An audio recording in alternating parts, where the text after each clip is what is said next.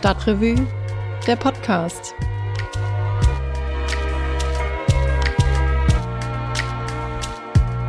Ja, hi und herzlich willkommen beim Stadtrevue Podcast. Ich bin Christian Wertschulte und ich arbeite in der Stadtrevue Redaktion. Mit Anschlägen, da kennt sich die Stadtrevue ja ganz gut aus. 1977, da wurde zum Beispiel mal die gesamte Auflage des Hefts beschlagnahmt, weil wir darin das Schreiben des sogenannten Mescalero abgedruckt haben. Das war ein Deutschlehrer und in seinem Schreiben hatte er sich über die Ermordung des Generalbundesanwalts Siegfried Buback durch die RAF gefreut. Auch diesmal haben wir wieder einen Text über Anschläge im Heft, aber verletzt oder gar gestorben ist bei diesen Anschlägen niemand. Denn es handelt sich hier um politische Plakate und Wandzeitungen, die die beiden Brüder Martin und Jochen Stankowski in den 70er und 80er Jahren in Köln quasi angeschlagen haben. Jetzt werden sie dafür mit einer Ausstellung gewürdigt.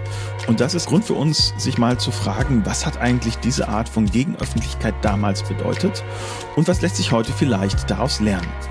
Das macht in der Stadtrevue nicht irgendwer, sondern Felix Klopotek, der ist Musikredakteur und vor allem auch unser Spezialist für linke Geschichte und Bewegung. Hi Felix. Hallo Christian. Felix, du ähm, erzählst in der neuen Stadtrevue die Geschichte von zwei bekannten Brüdern, also zumindest hier so im Stadtrevue-Umfeld tauchen die beiden Namen immer wieder auf, äh, nämlich Martin und Jochen Stankowski. Aber jetzt mal für alle, die sie noch nicht kennen oder die Namen noch nie gehört haben, wer ist denn das eigentlich? Martin Jankowski ist ein ähm, bekannter Journalist. Äh, man kann auch wirklich bekannt sagen, weil er in den 90er Jahren ähm, viel auch mit dem Kabarettisten Jochen Becker zusammengearbeitet hat, im WDR sehr präsent war. Und vor allen Dingen ähm, hat er da einen Weg eingeschlagen, Köln so von unten zu zeigen. Er hat also gewissermaßen die alternative Stadtführung äh, erfunden ähm, also Köln an den Ecken zu zeigen, wo kein Touristenführer äh, die Leute hinleiten möchte. Und das hat er so journalistisch, ein bisschen kabarettistisch sehr gut gemacht und ähm, er ist damit so vor 30 Jahren sehr bekannt geworden. Aber er hat davor was ganz anderes gemacht, über das wir gleich reden, ähm, nämlich unter anderem das Kölner Volksblatt. Und Jochen Stankowski ist ein sehr bekannter Grafiker, den viele, dessen Arbeiten viele schon mal in den Händen äh, hielten oder halten. Er gestaltet nämlich die Cover, zum Beispiel die Cover der Merve-Buchreihe. Oh. Einer der bekanntesten Buchreihen der Republik. Ja, auf jeden Fall. Gerade durch dieses charakteristische, ähm, grafische, ähm, die, die charakteristische grafische Gestaltung, die auf ihn zurückgeht. Und die beiden haben jetzt eine Ausstellung mit äh, Plakaten, die sie gestaltet und getextet haben. Die stammen aus den 70er Jahren und aus den 80er Jahren hauptsächlich. Lass uns doch mal kurz zurückgucken. Was für eine Stadt war Köln denn eigentlich damals und welche Rolle hatten die sozialen Bewegungen, für die sie ja diese Plakate hauptsächlich gemacht haben? Ähm, ja, offensichtlich eine sehr widersprüchliche Stadt. Zum einen war Köln tatsächlich ähm, auch durchgehend oder nicht durchgehend, aber weitgehend auch spießig und mit auch einer sehr ähm, satten und sehr ähm, äh, selbstsicheren Bourgeoisie, sage ich mal, die sich äh, ähm, auch so gewissermaßen, die auch gewissermaßen die Stadt als ihr Eigentum betrachtet hat. Auf der anderen Seite gab es aber schon in den frühen 70ern eine Vielzahl von sozialen Bewegungen. Es gab schon sehr früh Hausbesetzungen, die von armen Leuten ausgingen, die also ähm, aus ihren beengten Wohnquartieren hier im, im Friesenviertel, äh, kann man sich heute gar nicht mehr vorstellen. Das ist alles hochpreisig, aber damals haben dort auf kleinstem Raum große Familien gewohnt und die fingen dann an und mit unter Unterstützung hiesiger Linker ähm, Wohnraum zu besetzen. Oder es gab eine große Bewegung von obdachlosen Jugendlichen, Heimkindern, von jungen Menschen, die auf den Strich geschickt wurden und die ähm, sich gewissermaßen daraus auch befreien wollten. Das, daraus ist die sozialistische Selbsthilfe Köln entstanden, wo auch dann so Klaus der Geiger, bekannter Straßenmusiker, mitgemacht hat. Oder es gab auch eine sehr starke feministische Bewegung in Köln, ähm, auch weit über äh, Emma und Alice Schwarzer hinaus. Und für all diese unterschiedlichen Bewegungen oder diese Gruppeninitiativen haben die beiden Stankowski-Brüder, natürlich nicht alleine, sondern in einem größeren Kollektiv, eben dieses Volksblatt-Kollektiv, äh, Flugblätter gestaltet, Wandzeitungen gestaltet, schließlich auch diese, diese zweiwöchige Zeitung, eine, eine Zeitung der Initiativen, äh, Volksblatt gestartet. Und war das denn, waren das wirklich damals die maßgeblichen Organe, über die sich quasi diese neue, ich nenne sie jetzt mal Alternativbewegung oder die neuen sozialen Bewegungen, äh, wie man sie ja im wissenschaftlichen Jargon auch manchmal nennt, wo die sich dann auch verständigt haben und wo die äh, quasi Diskussionen geführt haben. Also was ist da passiert? Oder ging es wirklich darum zu sagen, äh, wir als Zeitung äh, zeigen euch, also der Verwaltung, der CDU, der SPD, die sich ja die Stadt so ein bisschen untereinander aufgeteilt haben, äh, mal was eigentlich los ist in dieser Stadt. Also welche, welche Funktion hatte dieses, äh, dieses Blatt und hatten diese Plakate? Also sie waren tatsächlich nicht die einzigen, aber sie waren die ersten. Ähm, also es gibt natürlich dann ein paar Jahre später, wir sprechen also das Volksblatt das habe ich jetzt gerade nicht im Kopf, das äh, fing Mitte der 70er Jahre an. Es gab davor eine eher so künstlerisch orientierte Stadtzeitung namens Annabella. Ähm, und natürlich dann diese Kultur der Plakate und Wandzeitung. Etwas später kommen dann schon wir, also die Stadtrevue, die halt auch dann ein sehr wichtiges Medium war, wo sich auch die Initiativen ausgetauscht haben. Aber der große Unterschied ist, die Stadtrevue hat immer eine Redaktion. Die Redaktion hat auch immer eine Heftlinie vorgegeben. Und das Volksblatt hatte den Anspruch, ähm, alles das, was die Initiativen zu produzieren, einzusammeln, gewissermaßen zu dokumentieren und an die Öffentlichkeit zu bringen. Es war also, hatte, es war viel, ähm, ich will nicht sagen durchlässiger, aber es hatte wirklich mehr so diesen Forumscharakter. Und das ist tatsächlich, äh, das hat diese Zeitung ähm, in den elf Jahren ihrer Existenz, es ging bis Mitte der 80er Jahre, so äh, wichtig gemacht. Es gab damals diese ganzen linken Splittergruppen, ob DKP, ob irgendwelche Trotzkisten oder Maoisten und die hatten alle ihre, ihre kleinen Zeitungen. Aber eben, das waren ja so Parteizeitungen, Vereinszeitungen. Und dann halt dann irgendwann, wie gesagt, die Stadtrevue als ähm, ähm, Zeitung auch immer einer starken Redaktion und gewissermaßen als Forum ähm, der Initiativen, der Bewegungen äh, das Volksblatt. Ja, und das war äh, durchaus maßgeblich. Ja, es ist interessant, wie du das erzählst. Du hast ja gerade wirklich auch den Begriff des Forums benutzt. Ähm, da denkt so jemand wie ich natürlich dann zuerst mal an, an Internetforen, äh, dann vielleicht auch weiter an soziale Medien. Und das ist ja wirklich das, wo sich heute auch die verschiedenen ähm, Bewegungen durchaus drüber austauschen. Also benutzen quasi diese riesen Plattform. Foren kann man ja nun tatsächlich noch zu Hause auf dem Server aufsetzen. Äh, Twitter, Instagram und Facebook, da braucht man schon ein bisschen mehr Rechenpower äh, für. Das äh, lässt sich also nicht so einfach ähm, dezentral organisieren.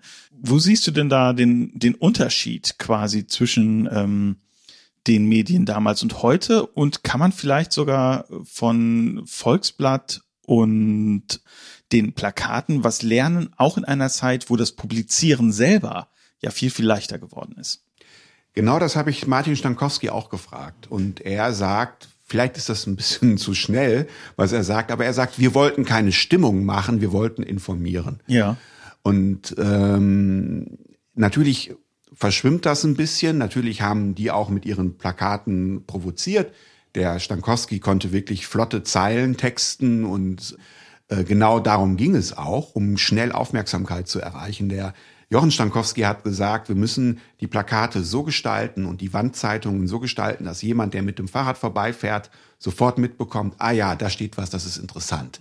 Also, naja, das ist jetzt schon, das geht natürlich schon auch in Richtung einer, äh, eines, eines heftigen, provokanten Tweets. Ne? Der Unterschied, glaube ich, ist tatsächlich, dass äh, ich glaube, damals noch wichtiger war, dass sich darum auch wirklich so eine Bewegung kristallisiert hat. Und dass es nicht nur um diese schnelle Empörung ging, also das, was man auch heute, glaube ich, Clicktivism nennt, ne? sondern es ging wirklich um, ich will mal ein Beispiel nennen, es ging wirklich um auch eine Kopplung von so einem Plakat und auch einer, auch der, der wirklichen Bewegung. Also es gab dann zum Beispiel irgendwann mal so eine Aussage gegenüber Hausbesetzern, ähm, ja, was wollt ihr denn äh, äh, dann äh, mit, mit, also da wurden Häuser geräumt, ähm, dann hat irgendwie das Ordnungsamt gesagt, ach, zieht doch, also heute geht man nicht mehr so miteinander um, aber damals war das noch so, geht doch auf die Domplatte, ja. Na, und die haben das gemacht, die sind da wirklich dann mit einem LKW hingefahren und haben dann angefangen, auf der Domplatte ein Haus zu bauen. Und es hat einen Tag gedauert, bis dann äh, zwischen Kirche, Stadt und ich glaube noch einer dritten Institution klar war, wer eigentlich das Hausrecht auf der Domplatte hat. Ja. Das ist auch typisch Köln, dass man das nicht sofort weiß, dass man das erst ausdiskutieren muss. Und dann, klar, wurden die dann auch dann irgendwann dann von der Polizei da abgeräumt. Und da gab es, gibt es wirklich einen ganz engen Zusammenhang. Es gibt die Plakate, die die Zerstörung der äh, Wohnhäuser auf der Gladbacher Straße anprangern, dann auch zur Aktion aufrufen und dann gibt es halt dann eng, zeitlich eng gekoppelt dann auch diese Art ähm, der, des Aktivismus in der Stadt. Und ich glaube, darum ging es ihnen ganz stark.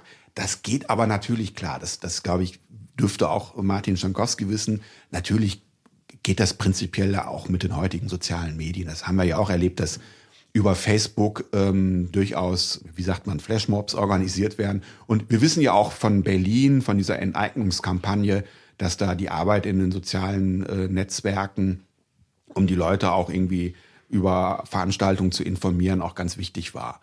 Also so, so eine harte Trennung zwischen diesem Plakat- und Straßenaktivismus und dem heutigen würde ich da nicht ziehen. Ja, genau. Der Unterschied ist vielleicht einfach, dass eine Wand, an die man was plakatiert, quasi äh, kein Algorithmus hat, um die Leute permanent vor dieser Wand zu fesseln, während die Plattformen natürlich Interesse haben, äh, Menschen äh, auf verschiedene Art und Weisen auf ihren Plattformen zu halten, aber äh, dafür die Wände haben, äh, haben sozusagen uns äh, oder dem Volk ja damals auch nicht gehört. Äh, von daher ist dann vielleicht dann doch wieder eine Parallele. Man muss sich quasi immer so ein so ein Medium, so ein Trägermedium auch aneignen. Ja, vielen lieben Dank. Jetzt aber nochmal kurz zur Info. Wo kann man denn die Plakate eigentlich genau sehen? In der, in den Kunsträumen der Horbach Stiftung in der Wormser Straße. Und natürlich auch in der neuen Stadtrevue, weil wir dort im Rahmen unserer Titelgeschichte ziemlich viele Plakate abgedruckt haben. Und dazu gibt's aber auch natürlich auch einen schönen Katalog, äh, den die beiden Schankowski-Brüder mit, ihrer, mit ihren Arbeiten herausgegeben haben. Super, vielen lieben Dank für deine Zeit, Felix. Ja, Dankeschön.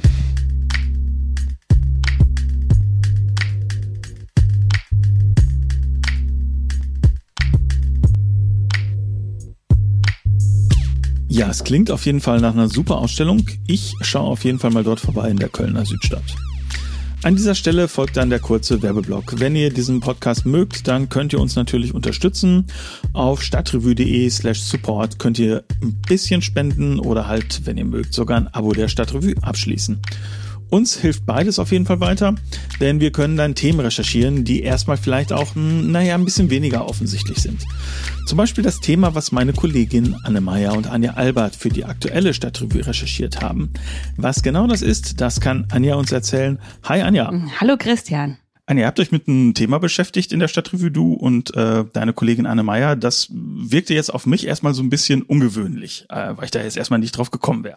Nämlich in Köln gibt es einen Konflikt zwischen Klimaschutz auf der einen Seite und Schulbau auf der anderen Seite. Wie seid ihr denn darauf gekommen? Gab es da einen Anlass oder so? Mhm, also das Thema mag jetzt vielleicht randständig wirken, das ist es aber ganz und gar nicht, weil die Problematik, ähm, dass es zu wenig Klassenräume gibt und auch zu wenig gut ausgestattete Klassenräume, die sieht man wirklich überall in der Stadt. Das ist tatsächlich nicht randständig. Ähm, der Schulnotstand geht jetzt mittlerweile so weit, ähm, dass die Verwaltung offensichtlich keine andere Lösung findet, als Container in Grünflächen aufzustellen. Mhm. Im ähm, Blücherpark steht jetzt schon so eine Containersiedlung. Ähm, das ist seit den Sommerferien eröffnet und ähm, da ist jetzt das Dreikönigsgymnasium eingezogen. Debatten über ähm, genau diesen Konflikt gibt es aber stadtweit. Ähm, am Fendor Wall, also im Grüngürtel, sollen zwei Interimsbauten errichtet werden für sechs Innenstadtschulen, die dann nacheinander einziehen sollen. Und ein zweiter Standort im Grüngürtel soll in der Nähe des Quäker Nachbarschaftsheim entstehen. Dort soll eben auch ein Ausweichquartier errichtet werden. Und diese Diskussion gibt es aber nicht nur in der Innenstadt, auch in Nippes ähm, soll eine Realschule und eine Berufsschule saniert werden. Und dafür sollen 100 Bäume gefällt werden. Da hat sich jetzt auch eine Initiative gegründet. Nach einem ähm, ersten Ortstermin mit Politik und Verwaltung und dieser Initiative ähm, hieß es dann, dass 34 dieser Bäume doch erhalten werden konnten. Und das hat tatsächlich auch einige stutzig gemacht. Mhm. Okay, also es sollen Bäume weg, aber wenn auch weniger. Es werden Grünflächen zumindest temporär versiegelt, damit neue Schulbauten entstehen können. Jetzt ist es so, wir brauchen ja irgendwie Schulbauten. Mhm. Und das klingt jetzt für mich auch erstmal so ein bisschen nach einem Dilemma. Ist es denn auch wirklich eins oder gibt es da irgendwie Lösungs- oder Vermittlungsversuche? Also ich finde es ein richtiges Dilemma. Zum einen, weil das Thema sich zuspitzen wird. Die Verwaltung geht jetzt aktuell davon aus, dass 50 neue Schulen gebraucht werden sollen. Vor einem Jahr waren das noch 46 Schulen. Das heißt, ähm, wenn es in dem Tempo weitergeht, ähm, wird der Notstand größer als kleiner und dann wird es vermutlich öfters zu dieser Konfliktlage kommen. Ähm, und in Köln herrscht ja nicht nur Schulnotstand, sondern hat die Stadt auch vor zwei Jahren den Klimanotstand ausgerufen. Ähm, Köln hält nicht nur NRW-weit den Negativrekord an fehlenden Schulplätzen, sondern auch an Hitzetagen. Ähm, das heißt, man ist jetzt wirklich an dem traurigen Punkt hier angekommen, dass man zwei berechtigte Güter gegeneinander abwägen muss, was wiegt mehr, Bildung oder Klima. Mhm. Und das finde ich tatsächlich ein Dilemma. Aber jetzt könnte man ja auch sagen, ähm, oder man, man, die, die Frage, die sich dann natürlich stellt, wie konnte es denn dazu kommen, dass jetzt ausgerechnet diese beiden Sachen, die, wie du ja auch sagst, schon berechtigt sind, aufeinander äh, prallen? Und äh, der Hintergrund, warum ich das frage, ist, weil ich mir denke, ähm, wenn es darüber Klarheit gibt, dann kann man das vielleicht auch in Zukunft vermeiden. Mhm, also eigentlich, wie dieses Dilemma entstanden ist, ist eigentlich recht schnell beantwortet. Die Stadt hat wirklich ja über Jahrzehnte den Schulbau total vernachlässigt und da nicht vorausschauend in Neubauten oder auch Sanierungen investiert, sodass wir jetzt diesen katastrophalen Zustand haben an den, an vielen Schulen in Köln. Ein weiterer Grund, warum das Dilemma sich in Köln so besonders zuspitzt, ist, dass ähm, Köln eine sehr dicht bebaute Stadt ist mit wenig Freiflächen für neue Bebauung und ähm, vor allem auch der Kampf um die freien Flächen sehr hart geführt wird. Das heißt, meistens läuft es so ab, dass sich Investoren, wenn es denn mal freie Grundstücke gibt, sich diese sichern, anstatt dass die Stadt ähm, ihr Vorkaufsrecht mal nutzen könnte, um dort dann öffentlich geförderten Wohnungsbau oder eben öffentliche Gebäude wie Schulen oder Kitas zu errichten. Okay. Jetzt ist das Problem ja bekannt in der Verwaltung. Ähm, wenn ich euren Artikel richtig verstehe, haben sich auch einige Politiker geäußert. Was schlagen die denn für Lösungen jetzt vor? Oder sagen alle, äh, machen die quasi das Schulterzug-Emoji? Welche ähm, Lösungsversuche die Verwaltung unternimmt, da kann ich leider nichts dazu sagen, aber es gibt Forderungen und auch Ideen von Seiten der Politik und der Bürgerschaft. Ähm, gerade jetzt, wo durch die Corona-Pandemie so viele Bürogebäude leer stehen, könnte die Stadt noch mal hergehen und ähm, genau diese leerstehenden Bürogebäude prüfen, ob die umgenutzt werden könnten. Dann müsste die Stadt eben viel häufiger ihr Vorkaufsrecht nutzen, wie gerade schon erwähnt. Und auch ganz aktuell ähm, in der Bezirksvertretung Innenstadt wurde nun ein interessanter Beschluss gefasst, dass auf Grünflächen keine Interimsbauten mehr entstehen sollen und stattdessen sollen dafür Straßen oder versiegelte Flächen genutzt werden.